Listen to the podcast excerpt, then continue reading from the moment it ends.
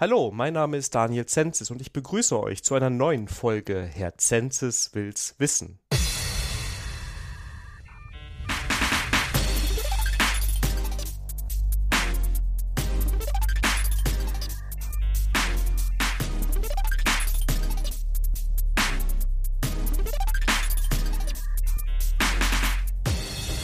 heute quasi die erste Folge nach dem Reboot und ähm, ich freue mich riesig, dass ich einen Gast habe, äh, von dem ich schon einiges gelernt habe und dem ich, von dem ich heute noch was Neues lernen darf, nämlich vom Christian. Hallo Christian.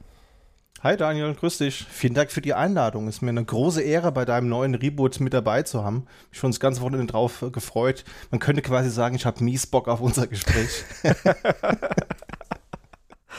ich muss mich selber noch an den Namen, also obwohl ich mich so an den Namen gewöhnt habe, bei der Anmoderation, auch als ich den, äh, die Zwischenfolge aufgenommen habe, musste ich mich echt konzentrieren, dass ich nicht Herr Mies sage. Ja, das glaube ich dir. Deswegen konnte ich mir diesen, diesen schlechten Karlauer jetzt nicht verkneifen. Man, man möge es mir nachsehen. Die ist man mit dem Namen, alle ist man alle gewohnt mit dem Namen. Also das ist. Ähm glaube ich dir gern. Ja, ähm, also heute Folge 48. Wir nehmen auf am 17. April und das Thema heute ist Configuration Management. Aber bevor wir dazu kommen, müssen wir dich noch vorstellen, weil ich kenne dich eigentlich ähm, über den anderen Podcast, Ready for Review, weil du quasi damals unsere Wissensquelle warst für mechanische Tastaturen. Du hast da nämlich einen Talk gehalten ähm, für den CCC, wo du man quasi so einen Deep Dive bekommt in das Thema mechanische Tastaturen und wie man sich da verlieren kann. ja, ein Rabbit Hole, das ich auch langsam kennenlerne. Ähm, Sehr gut. ja, es ist, es ist, es ist gefährlich. Ähm, Genau, aber heute reden wir über Configuration Management und bevor wir zum Thema kommen, Christian, würde ich dich bitten, stell dich doch mal bitte vor, wer bist du eigentlich? Ja, ich bin Christian und ich würde sagen, ich beschäftige mich mit großer Freude mit den grauen Kisten, die einem eigentlich dabei helfen sollten, Probleme zu lösen, die man ohne sie gar nicht erst gehabt hätte. Also man kann sagen, ich arbeite in der IT-Branche, da als Berater und als Trainer unterwegs und ja, da vor allen Dingen im Linux-Bereich und im Automatisierungsbereich. Also ich bin ein sehr fauler Mensch. Ich finde alle Dinge, die man mehr als zweimal manuell machen müsste, die sollte man wegrationalisieren, damit man mehr Zeit hat, sich mit schönen Dingen zu beschäftigen, um sich Tastaturen anzugucken oder Katzenbilder. Und ja, das ist, glaube ich, so, was ich beruflich mache, zusammengefasst. Ich bin Linux-User, seit ich 15 bin, also jetzt auch schon gute 17 Jahre und darf auch den Focus und Linux Podcast moderieren. Das ist ein Format, das es jetzt seit einem Jahr gibt, wo wir zweimal im Monat eine Folge veröffentlichen. Einmal am Ende des Monats eben eine Newsfolge, wo wir so ein bisschen zusammenfassen, was es so im Open Source Bereich so Neues gegeben hat. Und einmal in der Mitte des Monats eine freie Folge mit ähm, externen Gästen, wo wir dann verschiedene Themen beleuchten. So wie du jetzt eben gerade mit mir zum Thema Config Management. Ja, und ich kann es nur empfehlen, obwohl ich selber kein Linux-Nutzer bin, ähm, ist das bei mir immer mit auf der Liste und höre ich sehr gerne. Äh, ihr habt es sogar geschafft, mich in eurer 1. April-Folge einmal. es war eigentlich so offensichtlich, ja, weil ähm, ich sag mal so, die die News-Qualität, also die News gehen alle in dieselbe Richtung eigentlich am Ende, die Links, ja. und das eine, da ging es um mein Lieblingstool MS Teams, das, das, das, teilen wir ja auch miteinander, da hast du mich dann doch gekriegt, dass ich wollte. Stimmt das vielleicht, aber ja. Ja, das, also da kann ich dich beruhigen, du warst nicht der Einzige. Ich glaube, es waren vier, also jetzt fünf Leute, die auf jeden Fall auch Kommentare in der Richtung abgegeben haben, so nach dem Motto, hey, könnt ihr mir mal den richtigen Link posten? Das klingt total spannend, da würde ich mal mehr drüber erfahren. Und wir hätten auch alle super Bock drauf, dass es einfach mal so, ein, so eine Rust-API geben würde oder einen Rust-Client, damit man sich nicht mit diesem äh, tollen Frontend von Teams rumärgern muss. Also vielleicht wird es ja irgendwann eine echte News, aber es war leider eine Fake News. Auf der anderen Seite wäre es auch schade, weil äh, bei Ready for Review reden wir ganz viel drüber, dass MS Teams, da würde uns ja ein richtiges Thema wegbrechen, wenn die Software auf einmal äh, zu benutzen wäre. Ja. ja, absolut. Und ich finde, so eine, so eine gewisse ähm, Abstoßung oder eine Antipathie, die ist ja auch, kann ja auch durchaus interessant und lehrreich sein. Ja? Wir leben halt nicht in einer idealen Welt, wo alles toll und schick ist. Ja, das stimmt, definitiv. Ja, aber schick wird bestimmt alles mit Configuration Management. Und ich, Sehr gut, ja, genau. Ich, ich, bin, ich bin ja eher so in der anderen Ecke unterwegs. Ne? Ich bin ja mhm. eher so Frontend-Entwicklung oder ein bisschen Backend-Entwicklung und Infrastruktur. Halte ich gesunden Abstand zu, ja. Ähm, aber ich bin da jetzt auch letztens drauf gekommen, ich habe ja Herrn Census Wills Wissen umgezogen ähm, auf eigene Infrastruktur oder in die Cloud teilweise. Und dann habe ich auch gedacht, ach, müsste ich jetzt nicht eigentlich irgendwie das automatisieren, weil ich glaube, es ist ein guter Entwickler auch, der sagt, hey, ich bin zu faul, irgendwas zweimal selber zu machen. Das muss irgendwie automatisiert kommen. Und das passt ja perfekt zum Thema Configuration Management. Genau, damit kommen wir auch zum Thema, würde ich sagen. Und jetzt kommt so die, die, die Standardfrage, die man am Anfang immer stellen muss, was ist denn das eigentlich? Was heißt Configuration Management? Ja, also Config Management würde ich jetzt so definieren, ist ein Überbegriff für verschiedene Produkte oder für verschiedene Software, die dir dabei helfen soll, den Überblick und die Kontrolle über Infrastruktur zu behalten. Also ob das jetzt VMs sind oder ähm, Applikationen, Benutzerkonten, installierte Pakete auf deinem Server, das sei jetzt mal dahingestellt, aber die Software soll dir dabei helfen, da einen Überblick und die Kontrolle zu behalten. So würde ich es, glaube ich, zusammenfassen. Genau, und das hat jetzt irgendwas wieder zu tun mit Infrastructure as Code. Ne? Also irgendwie hängen die beiden zusammen oder doch nicht. Ja, gut, man, man könnte jetzt sagen, das ist vielleicht ein Stückchen weit auch alter Wein aus neuen Schläuchen, so könnte man es vielleicht sagen. Also Config Management ist halt ein Begriff, den es schon ziemlich lange gibt. Und Infrastructure as Code ist so ein bisschen ein Buzzword der letzten Jahre, würde ich so sagen. Aber ich glaube, der elementare Unterschied zwischen Config Management und Infrastructure as Code ist, dass du mit IAC, ich kürze es jetzt mal ab, sonst wird es eine überlange Episode immer, wenn wir das ähm, sagen, ähm, geht einen Schritt weiter, meiner Meinung nach. Also bei Config Management konfigurierst du was Bestehendes, deine bestehenden VMs mit deinen bestehenden Accounts und Softwarepaketen und bei IAC kannst du auch deployen und skalieren. Also sowas wie, naja, ich habe jetzt einen Server, da läuft mein, mein äh, Podcast-Feed drauf. Naja, und das mache ich halt morgen mal zehn draus, weil ich jetzt noch neun weitere Formate irgendwo haben will. Und dann kann man quasi in einem Step mit so einer IAC-Software deployen und auch gleichzeitig in den Wunschzustand überführen. Okay, okay, verstehe. Da habe ich schon wieder was gelernt. Ähm, ähm, ab wann macht das eigentlich Sinn, damit zu starten? Weil du machst es jetzt im Unternehmen und ähm, ich frage mich so ein bisschen, ist das was, wo du sagen würdest, alles klar, Daniel, du hast jetzt ein S3-Bucket, wo deine MP3 drin liegen, wie kannst du das von Hand klicken? Da muss sofort hier das Ansible Playbook her. Oder sagst du, unter drei Servern mit einem Load Balancer davor und zwei Datenbanken fange ich nicht an? Ah, schwierig, da kommt wieder die klassische Beraterantwort, it depends. die sollte ich verbieten im Podcast, weißt du, oder, oder so 5 Euro Strafe jedes Mal. Ja, genau. 5 Euro in die äh, schlechte Wortwitzkasse. Nee, also das ist natürlich ein Stückchen weit immer so die Frage, wo ist der Break-Even-Point? Du hast ja eingehend schon gesagt, du hast dir jetzt ein bisschen Infrastruktur für deinen Podcast aufgebaut. Du kennst dieses XKCD, wo die Nummer kann ich noch mal raussuchen, ähm, wo man sich vorstellt, wie wäre es denn, wenn ich einen Automatismus baue? Da hat man so einen schönen Graphen mit XY-Achse und dann ist so die Wunschvorstellung, naja, ich hocke mich einmal hin, programmiere das Ganze und danach muss ich nie wieder was in der Richtung machen. Ich kann die ganze Zeit nur Videos gucken oder was auch immer und mein Automatismus nimmt mir die ganze Arbeit ab naja, die Realität sieht meistens eher antizyklisch aus. Ne? Man hat einen Automatismus gebaut, der so halbherzig funktioniert und man hat immer so ongoing Wartung, wie man das machen muss.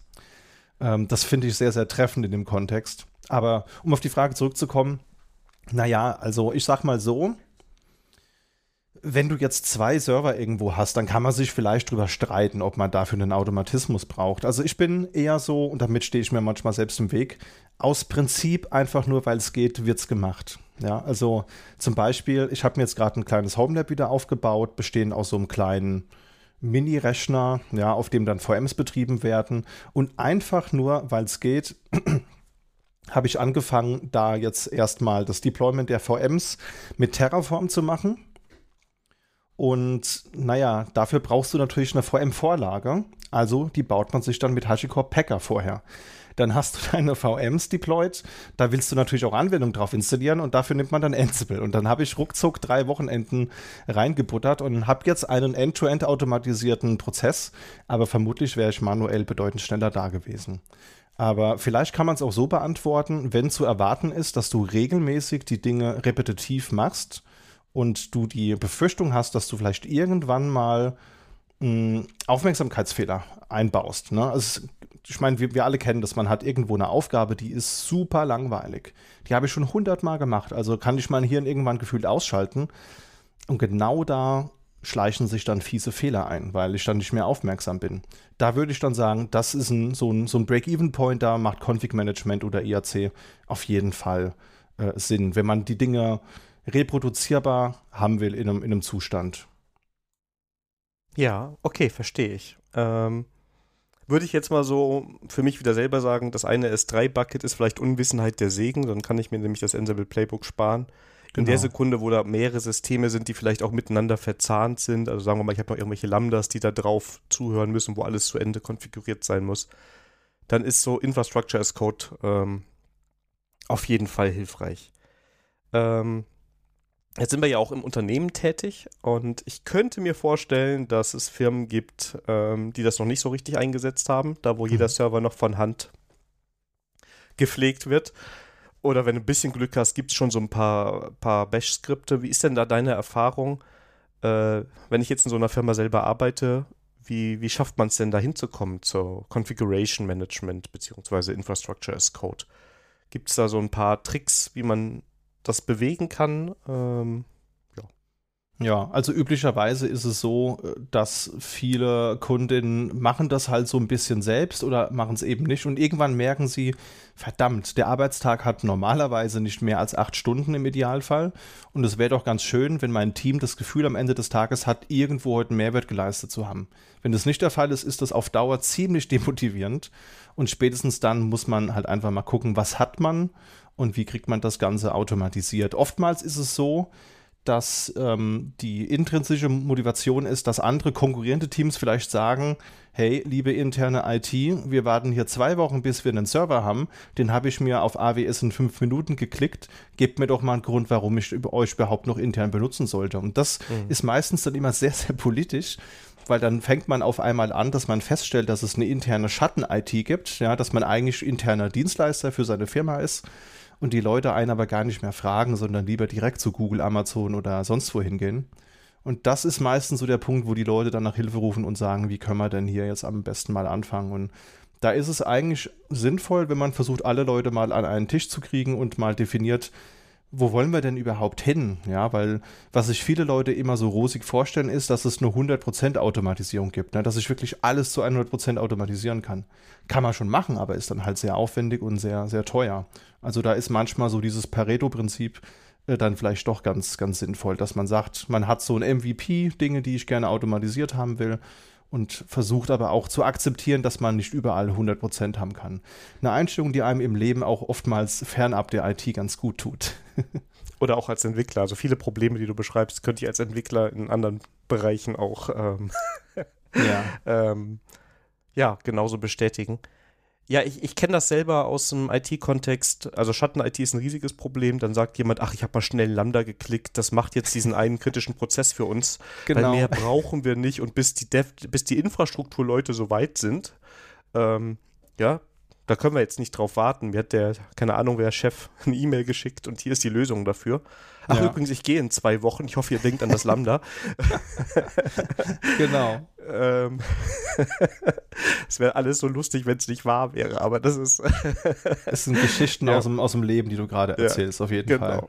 Und dann ist natürlich schon gut, wenn man da ähm, das so ein bisschen gebündelt hat. Das heißt aber, du siehst dich dann als auch eher, sagen wir mal, so als äh, wenn man diese Trennung hat, ich sag mal, Infrastruktur und Entwicklungsteams als, als Dienstleister für die Entwicklungsteams, dass die sagen, hey, wir wollen jetzt das und das haben.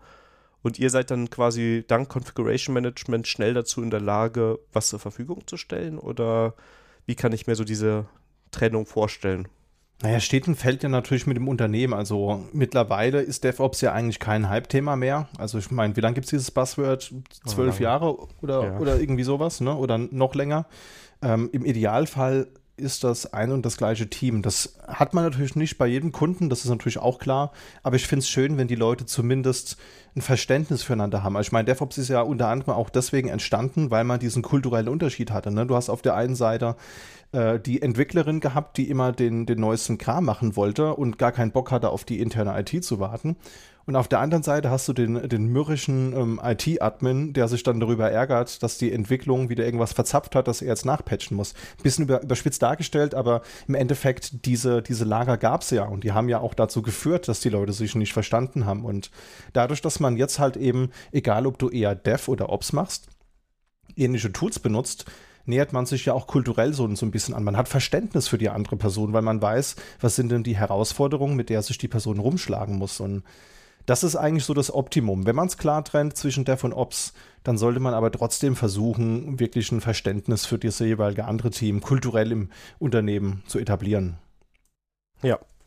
Also du sprichst mir aus der Seele. Ich sag ja mal, DevOps gibt es nicht, weil ich das echt selten sehe, dass man ein Team hat, wo alle so ungefähr alles machen. Ne? Weil ja. für mich heißt das auch, dass du im DevOps-Team nicht den einen hast, der eigentlich der Infrastrukturmensch ist, sondern wenn, sollten alle bis zu einem gewissen Level an allen Themen arbeiten.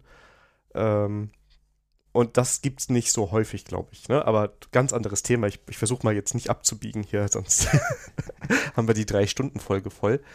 Ähm, genau, also ich habe jetzt aber rausgehört bei dir, wenn ihr das macht, dann guckt, dass ihr im Team das gemeinsam macht. Also das ist das Wunschdenken, dass man da die Leute mit dem Ops-Schwerpunkt im Team hat, mit den Dev-Leuten zusammen. Im Idealfall arbeiten alle an einem was zusammen, aber die Wahrheit liegt wahrscheinlich irgendwo in der Mitte, ne? In der genau. Praxis. Ja. Ähm, wie sieht das jetzt aus? Ich stelle mir gerade vor, ich bin irgendwie ein wachsendes Unternehmen und merke plötzlich, dass ich ein IT-Unternehmen bin und habe schon irgendwie 20, 30, 40, 50 Server oder keine Ahnung, was ich in der Cloud alles hochgefahren habe und jetzt wächst mir das über den Kopf. Ich könnte mir vorstellen, dass das eine Motivation ist, zu sagen, okay, ich muss hier auf Configuration Management oder Infrastructure as Code äh, umsteigen, um das alles so ein bisschen zu standardisieren, um auch skalieren zu können. Ähm, jetzt kann ich ja nicht einfach hingehen und sagen, äh, ich installiere mir jetzt Ansible und dann läuft das alles, sondern ich muss ja irgendwie so schrittweise hinkommen, ich mir vor. Also stelle ich mir das vor, weil da sind fertig konfigurierte Server, die sollen irgendwann übernommen werden Gibt es da so einen Einstieg Light, wie ich ähm, das im Unternehmen dann einführe, praktisch? Oder würdest du sagen, lass die alten Server da laufen und mach alles andere dann sofort richtig mit Ansible? Ja, Oder ich meine, wenn, wenn du jetzt irgendwie sagst, du willst das eh alles nochmal neu aufbauen, dann kannst du dir schon parallel was Neues aufbauen, aber erfahrungsgemäß ist es ja eher so, du hast was, dir mal was geklickt, ne? So zum Testen und schwuppdiwupp ist das Ganze produktiv gegangen und darf nie wieder auch nur im Entferntesten angefasst werden, sonst brennt die Welt. Das ist ja eher so die Situation. Von daher ähm, würde ich da vermutlich schon gucken, dass man alles abgebildet bekommt. Und da sollte man eigentlich bei den Menschen wiederum anfangen, weil es gibt halt diese, diese vier großen Config-Management-Tools könnte man sagen. Ne? Mit Ansible hast du ja eins schon genannt. Das ist auch eigentlich so der, so der Platzhirsch, kann man sagen. Aber äh, es gibt auch noch so Dinge wie SaltStack und es gibt auch noch sowas wie Puppet und Chef beispielsweise. Und die unterscheiden sich natürlich auch technisch voneinander. Und da ist es wichtig, dass man sein Team auch kennt. Ja? Also zum Beispiel ist es bei Chef und Puppet so, dass der Syntax meiner persönlichen Meinung nach, also ich habe mir alle vier Tools angeguckt, hier vielleicht als Disclaimer vorab, ich habe mit Puppet mal angefangen, habe mir dann mal Chef angeguckt und bin dann bei Ansible und Solstack gelandet und mache eigentlich das meiste mit, mit Ansible, aber hier und da nutze ich halt eben auch mal Solstack. Deswegen kenne ich alle so, so ein bisschen, ja. Habe jetzt aber zum Beispiel keine jahrelange Erfahrung in Chef und Puppet. Also das habe ich mir mal in einem POC angeschaut und habe dann gemerkt, das ist jetzt irgendwie nicht so das Tool, das ich brauche. Aber worauf ich eigentlich hinaus wollte, dass der, der Syntax, der variiert natürlich. Und zum Beispiel, wenn du ein Team hast, das sehr programmatisch veranlagt ist, dann können die mit dem Chef und mit dem Puppet bedeutend besser klarkommen, als wenn du ein Team hast von verschiedenen KollegInnen, die, die vielleicht sagen, ich kriege mit Achenkrach mal ein Skript geschrieben, aber bitte gib mir keine, keine Schleife oder keine, keine höhere Programmiersprache, denn Chef und, und, Puppet haben natürlich einen Syntax, der ist sehr an, an Ruby angelehnt. Also Puppet kann jetzt auch YAML, habe ich mir neulich sagen lassen. Ähm, aber das muss, muss dein Team halt halt wollen. Ja? Und wenn du diese Bereitschaft in diesem Team nicht hast, dann wäre es total fatal, dieses Tool auf Biegen und Brechen einzuführen. Da wäre es dann vielleicht sinnvoller, ähm, ja, auf eine Alternative wie Ansible oder SaltStack einzugehen. Das ist so ein, ein Grund, der mir so äh, einfällt. Ansonsten, was man auch immer sich mal im Hinterkopf behalten sollte, ist, was will ich denn alles automatisieren? Denn für die vier Tools ist es so, dass die verschiedenen Hersteller auch meistens schon Integrationen anbieten. Also mit Ansible zum Beispiel kannst du natürlich deine, deine Hetzner VM oder dein Amazon S3 Bucket konfigurieren, aber wenn du willst, auch deinen Cisco Switch oder sonst was. Und das kann man dann quasi pro Produkt validieren, ob das alles sauber auch unterstützt wird. Okay, du, ja, ja. Wolltest Wenn du, willst, können, können wir auch noch auf ein paar andere technische Details eingehen, wenn du sagst, du willst im Detail noch das eine oder andere hören, wo die Unterschiede sind. Oh, kommen wir nach, nachher nochmal zu. Ich versuche gerade ja. mal so ein bisschen, lass uns mal so ein bisschen oberflächlich, äh, so, mhm. wie, wie kommt man da eigentlich hin? Und ähm, danach können wir noch mal ein bisschen in, ins Detail mit den Tools gehen. Ähm, also gibt es jetzt auch nicht so Themen, wo du sagst, ich führe das jetzt ein, sagen wir mal, ich führe jetzt Ansible ein, weil das mhm. passt, ist, ist die beste, die beste Erfindung seit geschnitten Brot und äh, passt bei uns im, im Projekt super gut. Würdest du dann sagen, es gibt so Themen, die sich schnell mit äh, Ansible abbilden lassen, die man vielleicht als allererstes migriert, weg von den Bash-Skripten oder vom zusammengeklickten? Oder ähm, sollte man dann lieber so serverweise und dann alles machen? Ich denke sowas an Netzwerk zum Beispiel, ohne jetzt zu wissen, mhm. ob das eine gute Antwort ist. Ähm, dass du sagen könntest, ja, mach erstmal die Netzwerke und so alles sauber mit Ansible oder mit dem Tool deiner Wahl und danach bau da drauf auf. Also ich würde erstmal mit den Low-Hanging Fruits anfangen und natürlich sind so uralte Bash-Skripte wirklich ein gutes Beispiel dafür, weil die sollte man tun nichts wegbekommen. Das heißt jetzt nicht, dass ich Bash-Skripte verteufle und die nicht gut finde. Wir alle haben mal Skripte geschrieben und schreiben die auch immer noch mal für so Kleinigkeiten. Aber was so ein, so ein berühmter kleiner Fehler ist, ist der, dass man sagt, ja, wir haben jetzt hier so eine tolle Automation-Software, welche auch immer das jetzt sein mag von denen, ganz egal. Und dann äh, nutzen die Leute dieses moderne Framework einfach nur, um das 20 Jahre alte Bash-Skript auszuführen. Und da gibt es diese Regel, ja, und ich finde, die ist sehr, sehr zutreffend. Wenn du einen Scheißprozess automatisierst, dann hast du einen automatisierten Scheißprozess. von daher, die, die vollen Features von diesen Tools, die kannst du natürlich nur dann nutzen, wenn du sie auch sinnhaftig einsetzt. Also das ist so das Erste, was ich machen würde, so diese einfachen Skripte mal umsetzen und vielleicht auch Applikationen, die jetzt nicht so kritisch sind. Also jetzt vielleicht nicht dein ERP-System, das du tagtäglich brauchst, um deine Verkäufe zu tracken, sondern vielleicht mal eher mit so einem Test-Web-Server, mit einer Testdatenbank, wirklich mit den unkritischen Dingen beginnen, die Leute mit reinholen und das Ganze sauber testen und dann sukzessive eben auf die wichtigeren oder kritischeren Dinge gehen. Also zum Beispiel könnte ich das nutzen, um auch Staging in Entwicklung einzuführen, dass ich sage, okay, ich baue jetzt mal eine Dev-Stage auf und liebe Entwickler, ja, das ist noch nicht alles perfekt. Wir müssen am Ende doch noch per FTP irgendwas irgendwo hinschieben, aber lass uns mal hier entwickeln und dann bauen wir darauf später dasselbe nochmal als Produktionsumgebung. Dann habe ich nämlich auch die Möglichkeit, zum Beispiel als Team zu sagen, dann sammeln wir da schon mal im Daily Business mhm. mit halbwegs freundlichen Nutzern ein bisschen was. Genau, kleiner Lifehack an der Stelle, wenn der Vorgesetzte, die Vorgesetzte einfach keine Testumgebung finanzieren oder freigeben will, einfach mal mit so einem Automatismus was in der Produktion kaputt machen und dann ist auf einmal Budget da. Ihr habt es zuerst hier gehört, ne? Also. ähm, okay, jetzt habe ich eben schon mal gelernt, ähm, diese Tools zu nutzen, um sein tolles Bash-Skript zu starten, ist so ein typischer Fehler, den man am Anfang gerne macht. Kennst du noch andere Sachen, wo die am Anfang gerne so Klassiker am Anfang sind, ähm, die man falsch machen kann? Mm, was man oftmals falsch macht, ist, dass man einfach, und ich glaube, wir alle machen das, nach Fehlermeldungen oder nach Use Cases sucht. Man landet bei Stack Overflow und hat Code, den man eins zu eins ungetestet übernimmt und sich dann wundert, dass Dinge nicht so funktionieren, wie man es gerne hätte. Also eins muss einem klar sein, Config Management ist ein iterativer Prozess. Also wirklich im Sinne von, man beginnt sukzessive Dinge umzusetzen und zu testen, aber du lernst auch sukzessive. Ja, also ich glaube, du wirst das kennen als jemand, der ja auch schon lange Code schreibt. Wenn du dir mal den Code anguckst, den du vor einem Jahr geschrieben hast, dann ist meistens so ein kleines Gefühl, des Charmes, das einem über, überkommt. und das hört auch nie auf. Das ist mit IAC ja. genauso. Ja.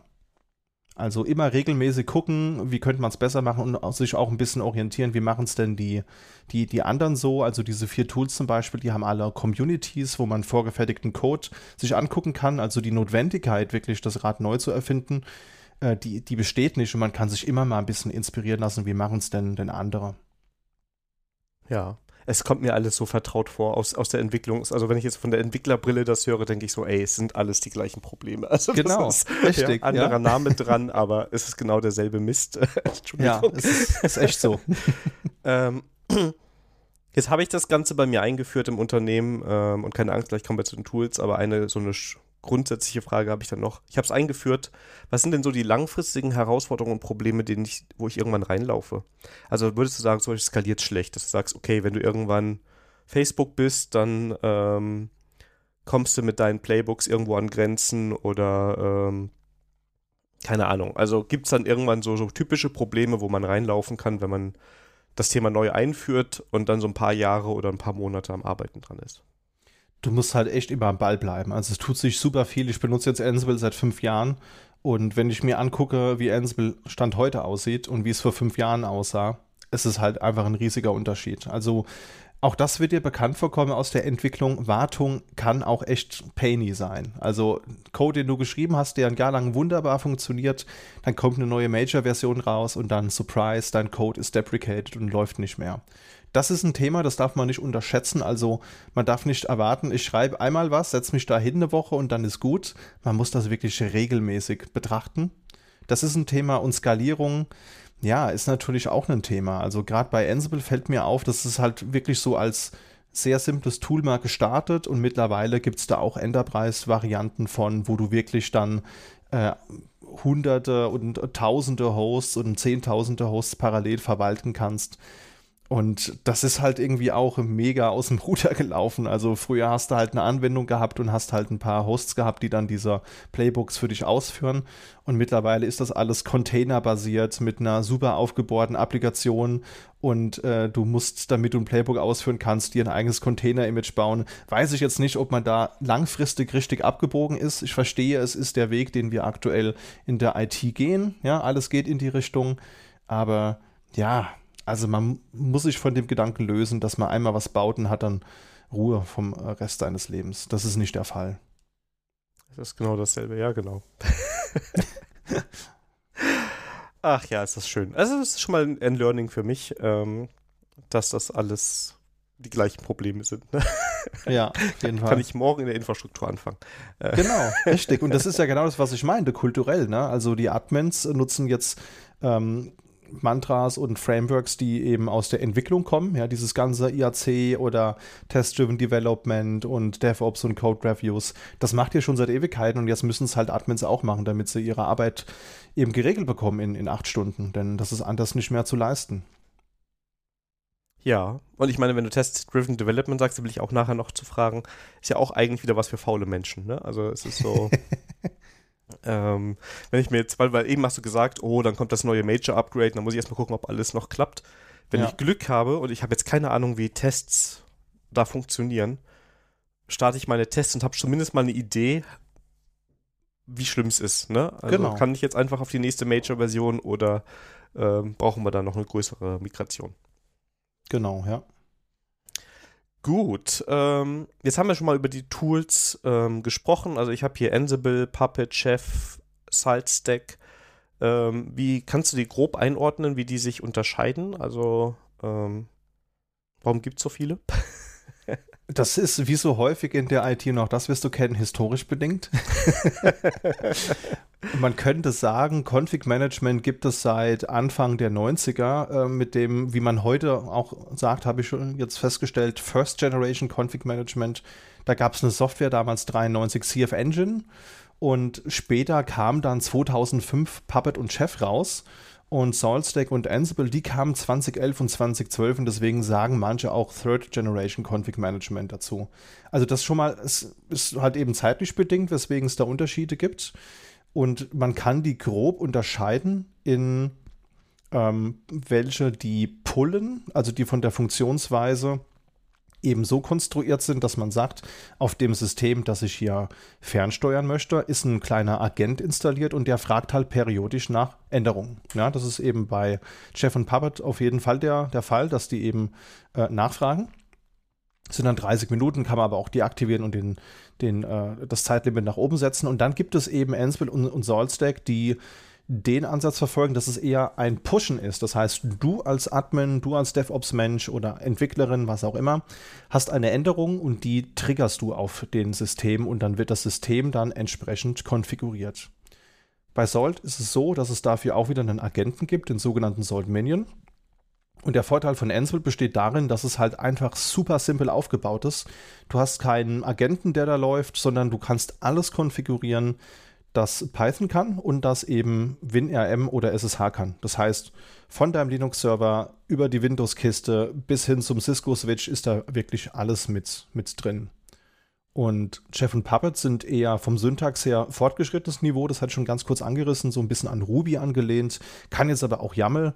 Und Solstack und Ansible sind eben wirklich so einfach oder einfacher gestaltet. Da kann man eben mit YAML seinen Wunschzustand definieren. Jetzt kann man natürlich auch beliebig lange darüber diskutieren, ob YAML jetzt die äh, bessere Wahl ist. Von daher würde mich mal interessieren, bist du eher Team JSON oder Team YAML oder wo siehst du dich da? Oh, wir haben gerade die Rollen getauscht. Ähm, ja. ähm, ich bin, ich bin, entwickle sehr viel JavaScript und ich mag ja. Java. Ich mag JavaScript wirklich. Vielleicht auch, weil ich weiß, was alles kaputt ist. Ähm, und wenn du dich an so ein Format wie JSON gewöhnt hast, dann magst, also dann, dann findest du das auch schon ganz okay. Bei YAML ja. ist eher mein Problem, da wollte ich, spreche ich, kommen wir auch nachher nochmal dazu, äh, einmal was falsch eingerückt. Und das geht ja schon im Docker-File schnell. Es geht wirklich schnell. Mm, ja. Und keine Ahnung was. Äh, die Tore zur Hölle sind offen und ja. ja. Ich finde auch, jedes Jahrzehnt hat sein neues Format. Ich kann mich daran erinnern, ich habe irgendwann mal als heranwachsender Teenager auch Java gelernt und habe dann irgend so, so eine Parser-Anwendung mal gebaut und da musste man XML benutzen und dann äh, musste man sich dafür eine eigene DTD schreiben, damit es eben passend serialisiert und deserialisiert wird von der Anwendung, die man da, da baut. Und das war schon, ja, gar nicht mal so angenehm, so mit XMLs zu arbeiten. Dann kam irgendwann JSON und alle haben gesagt, JSON ist die Antwort auf all unsere Fragen. Kein Mensch braucht XML. Ein paar Jahre später haben die Leute gesagt, wir haben jetzt YAML, das ist die Antwort auf all unsere Fragen, wir brauchen nie wieder JSON. Ich bin mir sicher, wenn wir uns in sieben, acht Jahren unterhalten, gibt es schon wieder den nächsten Standard. Es gibt ja noch Tommel und wie sie alle heißen. Also es ist halt, man, man erfindet das Rad immer wieder neu und ob das so gut ist, das muss, glaube ich, jeder, jeder muss das für sich selbst bewerten. Ja, ich, ich sage immer, ist alles blöd, ja. ja es kommt halt immer auf den Kontext drauf an. Also zum ja. Beispiel YAML finde ich schon ganz, ganz praktisch, aber wenn ich jetzt eine komplexe Anwendung programmiere, wo ich Datentypen und Objekte definiere, würde ich dann vielleicht doch eher, eher ein JSON nehmen. Ja, ja, also alles im Rahmen des Kontextes gesehen. Ja, genau. Und du siehst, also ich persönlich sage dann immer, du siehst das so ein bisschen. Also wenn ich mir jetzt vorstelle, ich habe gefühlt zehn DIN A4 Seiten YAML da untereinander und wer weiß wie viele Einrückungsebenen. Ja dann ist es vielleicht irgendwann doch schwieriger, das zu, zu warten und zu verstehen, wo ich da gerade bin. Ähm, wenn ich mir jetzt so, ähm, bei der Vorbereitung habe ich mir so ein paar Playbooks angeguckt, dann geht das schon wieder. Das ist nicht so wild, beziehungsweise jetzt kommen wir schon fast zum Thema. Ich sag's trotzdem schon mal, kannst mir gerne widersprechen. Hm. Ich glaube, du siehst einem Playbook auch schnell an, wenn es zu viel drin ist, wo du sagen würdest, jetzt hm. muss ich da ein bisschen was eigentlich rausziehen, weil das macht zu viele Sachen gleichzeitig und deshalb ist es so lang geworden. Ja. Und so ist es ja bei Code im Endeffekt genauso. So, jetzt, jetzt sind wir so ein bisschen hin und her abgebogen. Ich habe noch eine Frage, weil wir, jetzt haben wir schon über die ersten drei Generationen Configuration Management gesprochen. Ja. Ähm, zeichnet sich denn da schon was ab, wo du sagst, also ich meine jetzt Ansible mit 2012, das hat ja auch schon Bart. Ja, ähm, genau. Das heißt, auch, auch die ganze Cloud Computing, würde ich sagen, ist ja nochmal, kommt ja nochmal, sagen wir mal, ein bisschen so dahinter, so richtig erst, würde ich sagen, mhm. ja. Ähm, zeichnet sich da schon was ab, was als nächstes kommt? Gibt es da schon die neuen hippen Tools für die Hacker von unter uns oder ähm Ja, das Ding ist, es gibt immer wieder neue Tools. Manche davon setzen sich durch, manche eben eben nicht. Also es gibt noch bedeutend mehr IAC-Tools. Also ich arbeite auch fürs Deployment zum Beispiel mit Terraform. Das würde ich jetzt nicht als Config-Management bezeichnen, denn Terraform ist gut da drin, Dinge anzulegen und zu konfigurieren. Also so sich XVMs wo hochzuziehen und die Netzwerke so zu konfigurieren, dass sie da eben passen. Aber ich würde jetzt Terraform nicht benutzen, um einen Webserver auf meiner Linux-Maschine zu installieren beispielsweise. Es gibt auch noch andere Tools wie Pulumi und wie sie alle heißen. Ich bin da gar nicht so, so tief drin, was die neuen hippen Tools anbelangt weil das steht und fällt auch so ein bisschen damit, wo ich natürlich auch im Kundinnenkontext unterwegs bin. Also ich habe irgendwie Kundinnen, die jetzt anfangen, ähm, Config-Management umzusetzen, ne? obwohl es, wie du gerade schon sagst, Ansible ja seit zehn Jahren gibt. Deswegen äh, bin ich da nicht so unterwegs, weil ich es auch nicht, nicht so brauche. Aber gibt bestimmt schon das eine oder andere Tool, das moderner ist. Also ich, ich weiß bei mir aus dem aktuellen Kontext, dass Pulumi da sehr gefeiert wird von einigen. Ja weil es halt noch mehr Code ist, in Anführungszeichen. Ähm, ist aber bei mir noch auf der To-Do-Liste. Also von daher. Bei mir auch so. Auch mal angucken. Ja. Jetzt haben wir ja schon ein paar Mal drüber gesprochen. Ansible ist so das Tool, was du am ehesten einsetzt, habe ich so rausgehört. Mhm. Ähm, was ist denn der Grund? Warum ist das so dein, dein Lieblingshammer bei all den Nägeln, die so hier rumfliegen? Es ist halt super simpel. Also du musst jetzt wirklich kein ausgebildeter Programmierer sein, um damit arbeiten zu können. Es ist vom Syntaxniveau wirklich sehr, sehr leicht und ich habe gemerkt, die Leute mögen es deswegen, weil Leute haben wenig Zeit, Leute wollen wenig Geld ausgeben, sie wollen schnellstmöglich erste Ergebnisse sehen, um dann weiterzumachen. Und das ist mit Ansible halt am einfachsten. Du schreibst halt kein Ruby oder Python-Code, sondern du schreibst dein, dein YAML-Dokument. Das ist ja dann dein Soll-Zustand, wie deine Infrastruktur aussehen soll. Das heißt, du schreibst da rein, ich hätte gerne bitte den Service mit dem Status, mit dem Namen, ich hätte gerne meinen, meinen Benutzer Daniel angelegt mit folgendem Kennwort. Das schreibst du einfach alles runter und wie du da hinkommst, das ist dir vollkommen egal. Das macht Ansible für dich. Ja, das heißt, Ansible guckt dann, aha, den Benutzer Daniel, gibt es den schon? Nö, den gibt es noch nicht. Na, dann lege ich ihn an und setze ein Kennwort. Und das ist, glaube ich, der Grund, warum viele das einfach so, so gerne nutzen und es hat halt eine super große Community, die sogenannte Ansible Galaxy.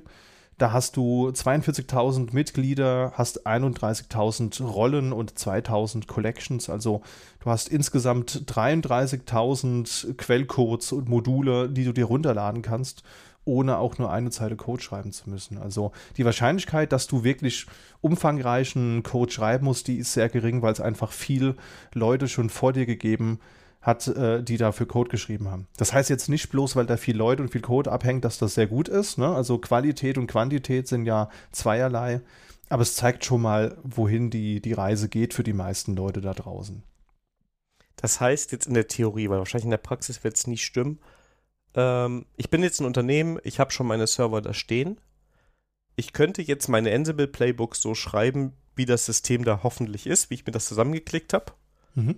Und dann wende ich Ansible das erste Mal an und sagen wir mal wirklich, ich habe Glück gehabt und da war niemand, der, ach, ich habe doch gerade das eine Ding hier gesetzt und dann den SSH-Key und, oh, das habe ich ja. euch nicht gesagt, schade. dann würde Ansible quasi sicherstellen, dass ich diesen Status jetzt auch habe bei dem schon halbfertig konfigurierten Server.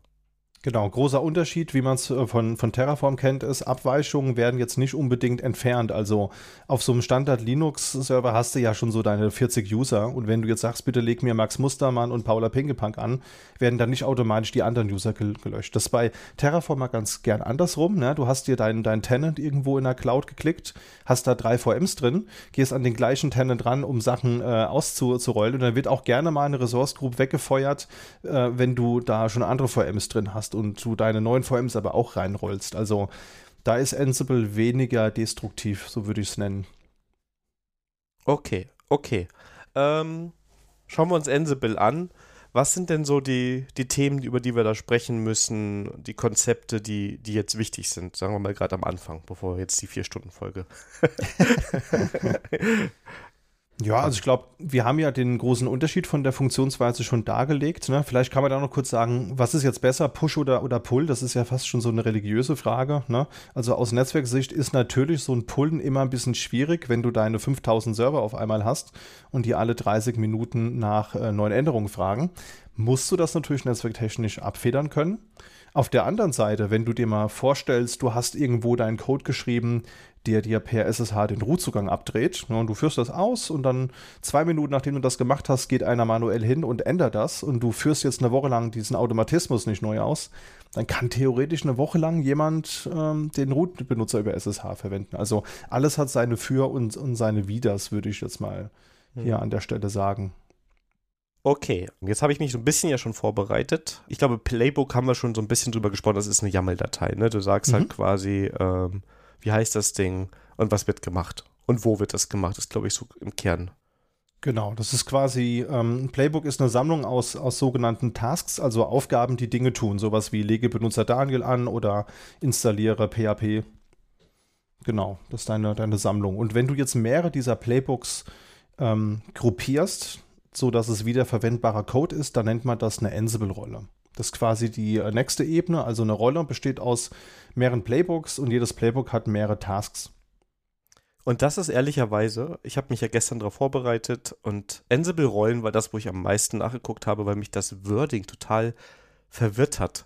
Weil ich es nicht mit, also ich, vielleicht kannst du es mir erklären, warum heißt es Ansible-Rolle? Also hat, Rolle verbinde ich irgendwie mit Authentifizierung oder aber nicht damit, dass ich quasi, ich sag mal, so eine vorkonfigurierte Menge an Tasks habe, die ich irgendwo ausführe. Ah, okay, interessant. So habe ich es noch gar nicht betrachtet, aber es ergibt total Sinn, wenn du es jetzt erklärst. Aber Rolle ist in dem Zusammenhang eher so gemeint als, als Server- oder Applikationsrolle. Zum Beispiel sowas wie ah, MySQL-Server ja. oder Webserver oder Load Balancer. Dann ist es ja quasi eine Anwendung, eine Anwendungsart, eine Rolle, die du ausführst. So ist es in dem Zusammenhang gemeint. Macht total Sinn. Äh, ja. Also da stand ich echt auf dem Schlauch, jetzt wo du es sagst. Ähm, ja, klar. Ich sage, ich habe das. Die Rolle ist Webserver und dann definiere ich das. Und wenn es ein Load Balancer ist, habe ich eine andere Rolle.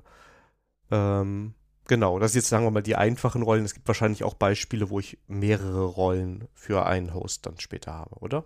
Genau, also du kannst mehrere Rollen, also Rolle ist quasi so die Einheit von wiederverwendbarem Code und du kannst natürlich auf dem System auch mehrere Rollen anwenden. Also für deine Applikation meine tolle Webanwendung 24.de brauchst du vielleicht einen Load Balancer und äh, dahinter eine VM, auf der Datenbank und die Applikation läuft. Und dann kannst du einfach für Load Balancer, für Datenbank, für Anwendungen Rollen schreiben und kannst die auch mehrfach den einzelnen Systemen zuweisen. Okay, ja, ja, okay, verstehe. Was, was andere, was es noch gibt, sind diese ähm, Inventardateien. Das ist das, wo ich quasi meine Hosts definiere, richtig? Genau, ja. Und ähm, wenn ich das richtig verstanden habe, die kann ich auch wieder gruppieren, dass ich sage, ich habe jetzt fünf Dinger, die verwende ich später als Datenbankserver und mhm. ähm, die kann ich dann auch wieder ansprechen. Okay. Ich verstehe, ich verstehe. So langsam macht das ja alles Sinn. Und was ich auch ganz spannend fand, macht auch wieder total Sinn, ähm, sind Fakten bei ja. Ansible. Willst du was dazu sagen, bevor ich es mir zusammen?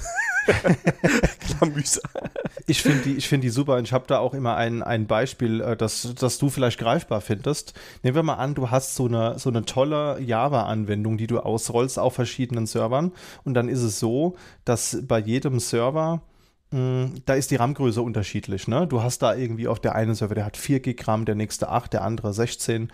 Und der Hersteller der Anwendung hat dir eine Doku geschickt und da steht drin, Jo, lieber Kunde, liebe Kundin, bevor du die Anwendung startest, geh doch mal bitte in die Config-Datei und da schreibst du mal die Java Heap Size und das soll immer die Hälfte von deinem RAM sein dann könnte man jetzt ja sagen, boah, ich habe drei verschiedene Server mit unterschiedlicher RAM-Größe.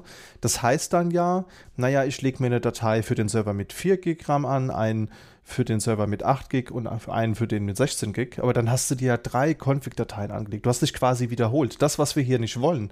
Weil wir mhm. haben ja gelernt, Config-Management, IAC, KISS-Prinzip und Don't Repeat Yourself. Ja.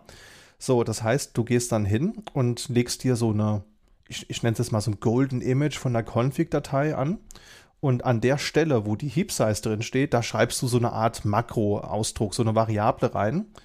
Und das sind die äh, Fakten, weil jedes Mal, wenn jetzt zum Beispiel Ansible losläuft, das gibt es aber auch für Salt und auch für, für Puppet, das kommt eigentlich, glaube ich, sogar von, von Puppet, da heißt es nämlich auch Facts. Und ähm, jedes Mal, wenn Code ausgeführt wird, wird dein System erstmal inventarisiert. Das heißt, dein IAC-Tool weiß dann, wie viel CPUs hast du, wie viel RAM hast du, wie groß ist deine Festplatte, was ist deine IP und dann kannst du diese ganzen Informationen, die so ein System so spezifizieren, kannst du referenzieren und kannst dann mit so einer Template-Sprache, bei Ansible und Solstic ist es eben Ginger 2, ja, ähm, kannst du dann referenzieren. Und da, wo halt dann 512 MB RAM oder sowas in der Config-Datei drinsteht, da steht dann eben sowas wie RAM-Größe geteilt durch 2. Und dann ist das völlig egal, ob deine Server 4, 8 und 16 GB haben oder mehr oder weniger. Das macht alles das IAC-Tool für dich zur Laufzeit. Ja, das ist cool. Also das macht auch, ja genau, das ist auch wirklich gut. Du musst dich dann nicht mehr so ähm, im Detail damit beschäftigen. Doch, ist gar nicht so schlecht, der ganze Kram. Ne? Total. Es ist halt nur ein bisschen ekelhaft zu, zu debuggen, weil du hast dann halt deine IAC-Software und dann hast du noch so eine Templating-Engine. Also äh, Ginger 2 ist jetzt auch keine Ansible oder Solstack-Erfindung, sondern das ist halt ein Open-Source-Tool. Das gibt schon lange. Und klar, es, ich meine, es ergibt ja auch Sinn, warum das Rad neu erfinden und eine eigene Templating-Sprache erfinden, wenn es doch schon was gibt. Und das aber je mehr Technologien du da so drin hast, desto schwieriger wird es auch irgendwann mal noch zu verstehen, was du hier eigentlich tust. Oh ja, ja. Ähm, Nächstes Thema, irgendwo werde ich irgendwelche Schlüssel, Passwörter, irgendwas haben, die ich sicherlich nicht im Klartext in mein Playbook schreiben will. Ähm, was mache ich da mit Ansible?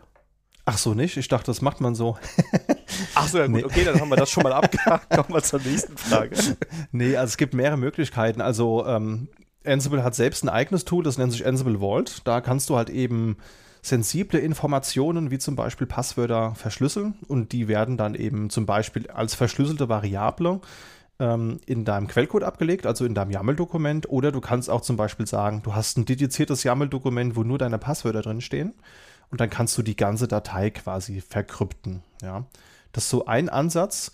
Ähm, das skaliert halt nicht so gut. Also wenn du dir jetzt vorstellst, das ist super, wenn du alleine da was machst, ne? aber wenn du jetzt vorstellst, du hast so deine zehn Kollegen und Kolleginnen, mit denen du dann gemeinsam Code schreibst, naja, dann müsste halt jeder das gleiche Kennwort haben. Und immer, wenn eine Person das Unternehmen verlässt, dann müsste man das Passwort rotieren im Idealfall und so weiter. Das ne? verstehe ich jetzt nicht.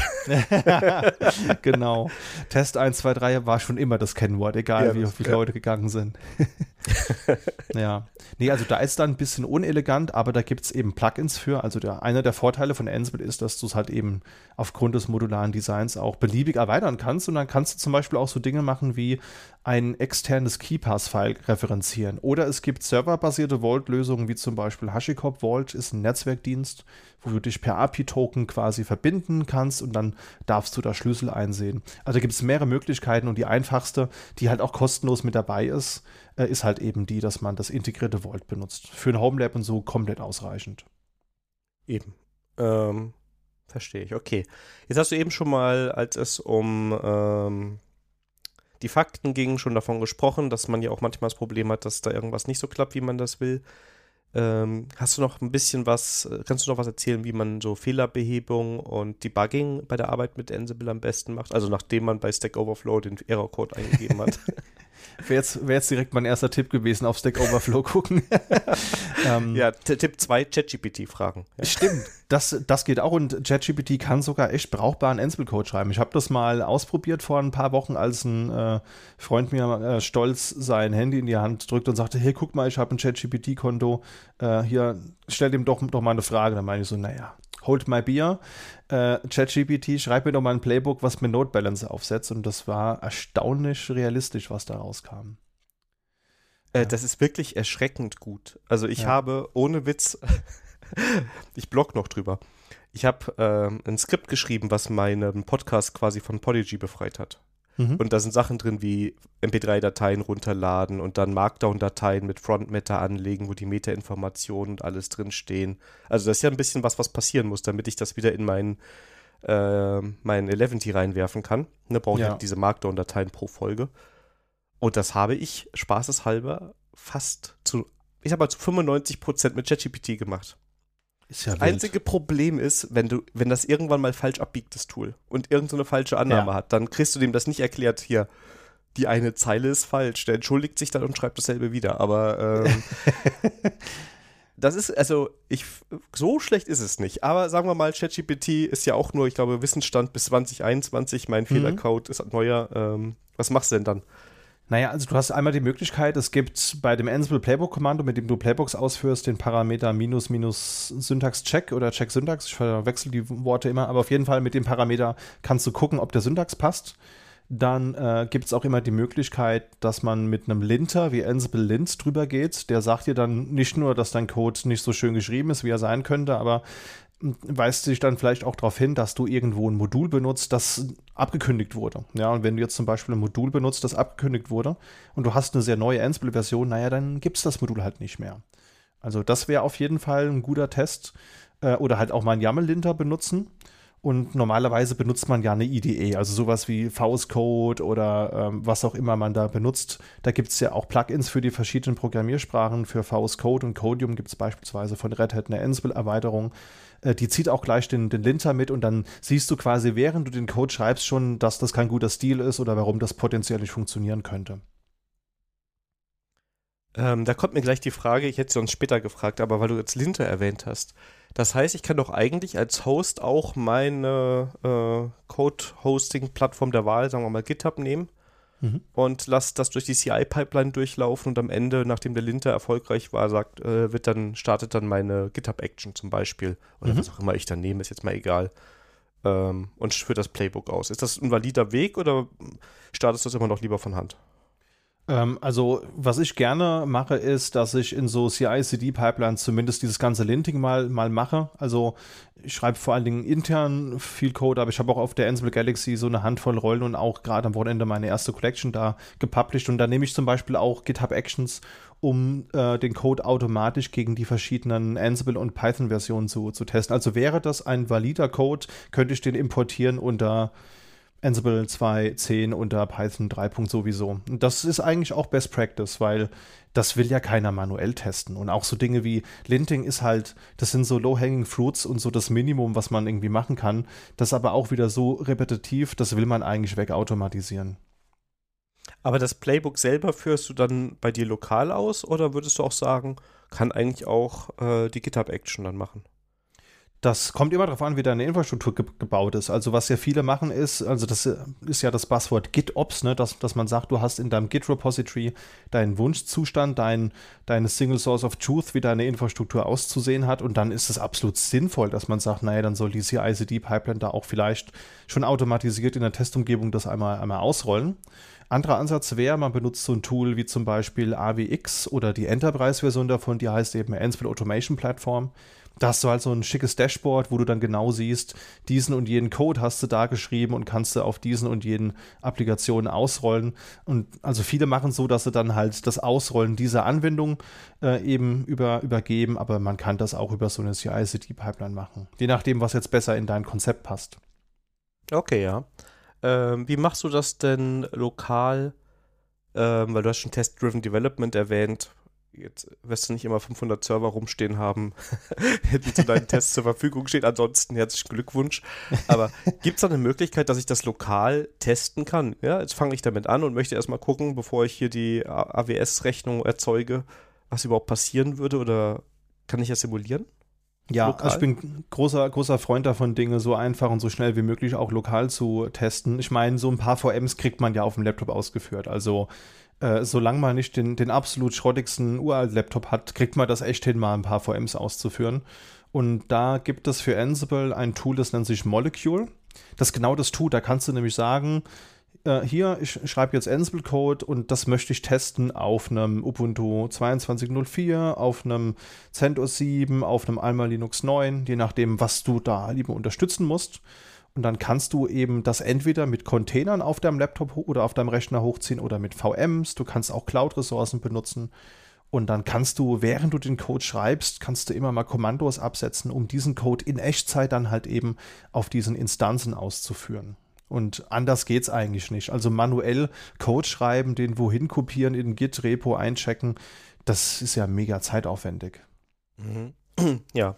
Ist das jetzt schon der Flow, den du gerade beschrieben hast, wenn du von diesem testgetriebenen Entwickeln da sprichst? Oder gibt es da noch mehr Tooling? Äh, oder wie kann ich mir das vorstellen, wenn du da jetzt anfängst? Es gibt bestimmt noch mehr Tooling, aber Molecule ist für mich so der Standard seit zwei, drei Jahren.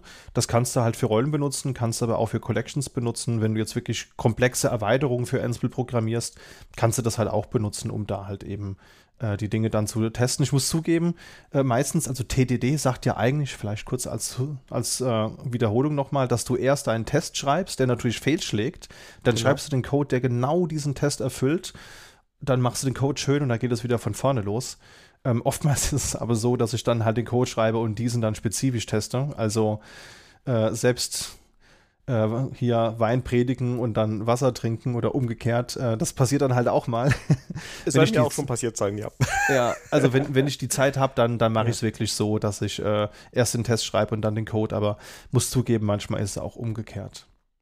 Ja, ich glaube, das ist, also ich glaube, das Wichtige ist das Mindset dabei. Ne? Und ja. ähm, es gibt immer diese Rahmenbedingungen, solange du nicht ähm, erst auf den Server gehst, da was ausprobierst, das dann copy-pastest und dann. nee, auf, auf gar keinen Fall. Da, da macht man sich so schnell was kaputt. Ich habe mir auch im Homelab schon so oft Sachen kaputt geschossen und bin froh, dass es mir nicht bei irgendwelchen Kundensystemen passiert ist. Mhm. Ähm, die, die Lektion, die habe ich schon vor längerer Zeit gelernt. okay, ähm, Ja, cool. Ich überlege gerade, wir haben jetzt schon so viele Sachen angesprochen. Ähm, eine Frage habe ich noch, weil wir haben es eben zweimal den Begriff verwendet, aber vorher nicht erklärt. Was sind Ansible Collections? Ach so, eine Ansible Collection, das wäre quasi die nächste Iterationsstufe, wie man Inhalte weitergeben kann. Also am Anfang gab es die Playbooks, mehrere Playbooks, wie gesagt, äh, werden dann in der Rolle zusammengefasst. Und jetzt kann man ja aber sagen, naja, vielleicht hast du eine Sammlung an verschiedenen Rollen geschrieben, die zusammenhängend sind. Zum Beispiel, du hast eine Rolle geschrieben für einen Oracle-Datenbankserver, für einen Oracle-Client, für den Oracle Cache, was auch immer. Ja, kenne mich da jetzt nicht aus, aber nehmen wir mal an, du hast drei zusammenhängende Rollen geschrieben dann wäre es ja blöd, wenn deine User sich die Rollen alle manuell installieren müssten, wenn sie dann mit deinem Code Oracle automatisieren wollen würden. Kannst du einfach eine Collection machen und kannst da äh, eben die ganzen Rollen reinfeuern. Du kannst aber nicht nur Rollen damit verteilen, sondern du kannst auch zum Beispiel Plugins und Module verteilen. Also wie schon gesagt, Ansible kannst du einfach modular erweitern. Du hast zum Beispiel vorhin von einem Inventory gesprochen, wo du reinschreibst, welcher Server mit welchem Benutzernamen und welcher IP wie erreichbar ist. Jetzt könnte man sagen, das ist ja auch wieder ein Aufwand. Ne? Wenn ich meine 500 Server auf irgendeiner Cloud habe, dann will ich ja nicht jedes Mal, wenn ich einen neuen Server deploye, manuell so einen File aufmachen und das eintragen.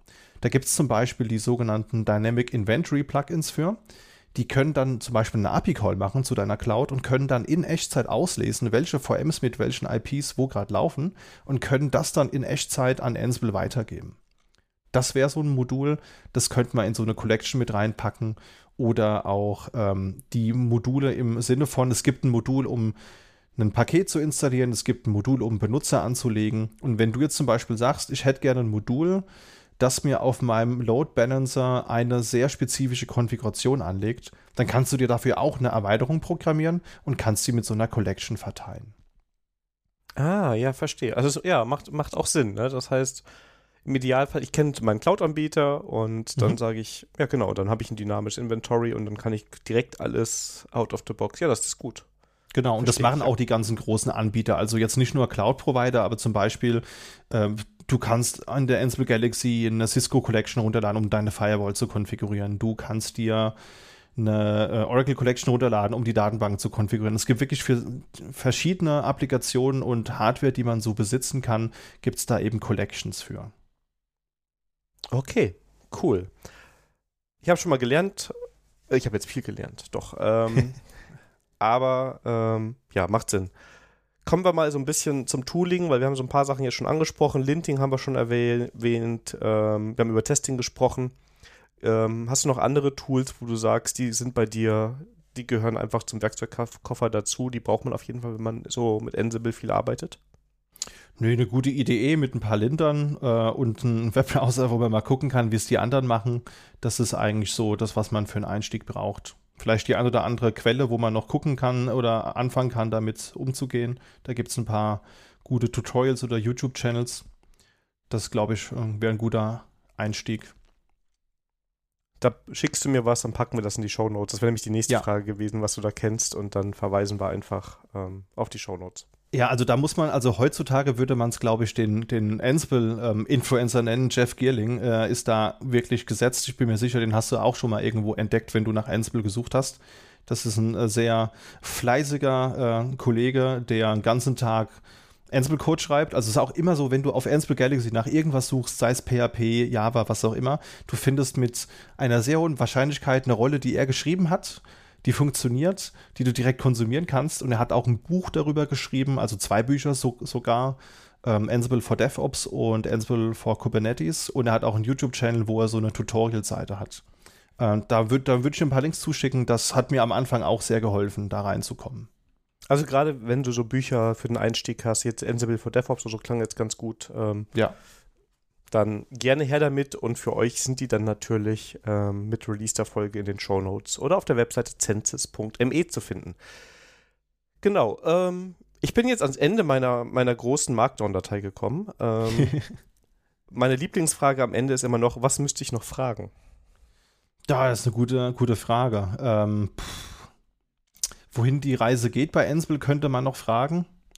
Da könnte ich noch ganz kurz sagen, äh, dass ein Mehrwert von Solstack gegenüber Ansible, das ist ja auch so eine Frage, die häufig gestellt wird, warum soll ich nicht was anderes nehmen, ist der, dass Solstack eine sogenannte, ähm, wie, wie, wie nennen sie das? Die haben da so einen fancy Marketing-Begriff für Event-Driven Infrastructure. Ja, klingt mega fancy und bedeutet, du hast so eine selbstheilende Infrastruktur. Also dein Datenbankserver, wo die Platte droht voll zu laufen, der kann quasi, bevor die Platte wirklich voll läuft und potenziell die Datenbank damit ja auch an die Wand fährt, einen Hilferuf absetzen an den Salt-Server.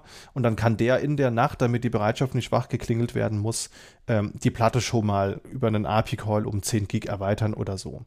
Das ist ein cooles Feature, ist aber auch aufwendig zu implementieren. Und das hat Ansible aber entdeckt, dass das anscheinend ein Markt zu sein scheint und das ist, glaube ich, wohin die Reise geht. Ansible Rulebook ist da so das Schlagwort. Also für die Leute unter den Zuhörenden, die sagen, Pareto kann mich mal, ich will die 100% alles oder nix Lösung, dann wäre das Rulebook, glaube ich, das, das i-Tüpfelchen, was, äh, worüber man sich noch freuen kann. Da kann man nämlich genau das mit, mitmachen. Wenn Events eintreten, macht Ansible schon automatisch Dinge. Also auch sowas Skalierung, ne? Also auf einmal. Skalierung, genau ähm, die Leute bekommen mit, was für eine tolle Folge wir hier aufgenommen haben, dann wird gleich ein zweites S3-Paket aufgemacht. Also ganz blödes Beispiel. genau. Richtig, ja. ja. Sowas kannst du damit machen. Oder Platte läuft voll und dann wird halt eine zweite Platte dran gehängt. Das ist so ein, so ein Paradebeispiel. Habe ich jetzt noch nicht ausprobiert, klingt aber fancy und äh, jetzt im, im Mai ist auch die Red Hat Summit in Boston und da bin ich mal gespannt, ob ich da ein bisschen was drüber erfahren kann. Das würde ich gerne mal sehen. Ja, sehr cool. Und dann hören wir wahrscheinlich bei Focus on Linux was darüber? Ja, also wir planen da eine, da eine Sonderfolge zu, zu machen und ich versuche auch ein paar Interviews vor Ort in Boston führen zu, zu können. Ähm, ist mein erstes Mal US, USA. Ich weiß, ich werde maximal reiseüberflutet sein, aber ich glaube, das eine oder andere kann man bestimmt erzählen, was es da so Neues gibt. Freue ich mich schon sehr drauf. Ja, ich mich jetzt auch. Definitiv. Ja. Super dann haben wir es geschafft. Wir sind ein bisschen über meiner Stand, äh, wobei ich habe jetzt so lange Pause gehabt, die Hörer, äh, die sind die Podcast-Player hoffentlich leer gelaufen. Ja, eine ja. gute Stunde. Ähm, sehr schön. Ja, dann danke ich dir für deine Zeit. Ich habe richtig viel äh, gelernt. Ähm, Dankeschön. Ja, und ähm, damit sind wir auch schon durch, würde ich sagen. Super. Ja. Vielen lieben Dank für die Einladung, hat mir sehr viel Spaß gemacht. Ich hoffe, ich habe den zeitlichen Rahmen nicht zu sehr gesprengt. Sind noch Megabyte frei. genau. Und ich freue mich auf jeden Fall auf äh, weitere Folgen von deinem Format. Das finde ich nämlich sehr, sehr spannend und finde es sehr schön, dass du dich entschieden hast, es wieder weiterzuführen. Vielen Dank dafür. Ja, da, da, da hat der Philipp ein bisschen Schuld dran. Wie so oft, ja. Also Grüße gehen, gehen raus. Der hat äh, hier in dieser Runde schon einige Ideen ins Rollen gebracht. Naja, er hat mich eher motiviert. Also ich kann es ja mal hier raushauen. Ich habe nämlich seine Ankündigung für Hackerkultur gesehen. Und ich war, wie gesagt, vorher war so eine, so eine, so eine kleine kreative Pause äh, ja, mit dem Podcast. Und dann habe ich gedacht, boah, scheiße, ich habe, Entschuldigung, äh, oh Mist, ich habe ja jetzt schon wieder, ich habe irgendwie jetzt Bock, das wieder zu machen. Ja. Und dann erstmal wieder so ein bisschen mit der Technik beschäftigt. Ne? Das Allerwichtigste, bevor überhaupt wieder jemand hört, muss alles umgebaut werden. Und ja, dann warst du einer von den Personen. Nächste Woche kommt eine andere Aufnahme ähm, mit der Mirjam. Kann ich jetzt hier schon mal ähm, teasen. Ja, die spricht mit mir über den ConfBuddy. Ich weiß nicht, ob du das kennst auf Konferenzen, ConfBuddy. Ich hörte schon mal davon, aber habe es selbst noch nie genutzt. Das ist, also ich weiß es noch nicht genau, weil der Podcast heißt jetzt, jetzt will es wissen, von daher kann ich es ja noch nicht wissen, aber das ist quasi ähm, die kümmern sich darum, dass wenn du auf einer Konferenz bist, dass du so einen Einstiegspunkt hast, wo du hinkommen können kannst, dass Leute dich so ein bisschen an die Hand nehmen und so ein bisschen helfen, dich da zurechtzufinden. Weil je nach Konferenz bist das natürlich überwältigend. Und ähm, mit der werde ich darüber sprechen, wie man sowas auf die Beine stellt und was Conference Buddy genau ist. Cool. Das klingt auf jeden Fall spannend. Werde ich mal reinhören. Ja, und was soll ich sagen? Also ich habe auch so ein bisschen überlegt, ob ich noch ein eigenes Format hochziehen soll, nachdem ihr beide jetzt hier noch äh, Nebenquests äh, aufgemacht habt. Aber ich habe, also wenn, wenn ich was gelernt habe von euch, ist, dass nicht nur der Trend zur Zweittastatur geht, sondern auch zum Zweit-Podcast-Format. Mal schauen, vielleicht lasse ich mich ja von euch inspirieren und ziehe auch noch was hoch. ja, auf jeden Fall. Es lohnt sich. Sehr schön. Ja, liebe Hörer, vielen Dank, dass ihr wieder dabei gewesen seid. Wie immer könnt ihr auf den Plattformen eurer Wahl ganz viele Sterne hinterlassen oder uns äh, ähm, erreichen, primär bei, per, per, Mastodon, aber auch per Kontakt. Nee, Kontaktformular habe ich auf meiner Website gar nicht, fällt mir da ein. Das war jetzt noch bei Ready for Review, aber auch darüber erreicht ihr mich. ähm, also auf jeden Fall per Mastodon. Links zu Christian und mir findet ihr natürlich auch in den Show Notes. Und ja, wir danken äh, für eure Zeit und wünschen euch noch äh, ja, eine tolle Zeit bis zur nächsten Folge. Ja, vielen Dank. Macht's gut. Tschüss. Tschüss. Ciao.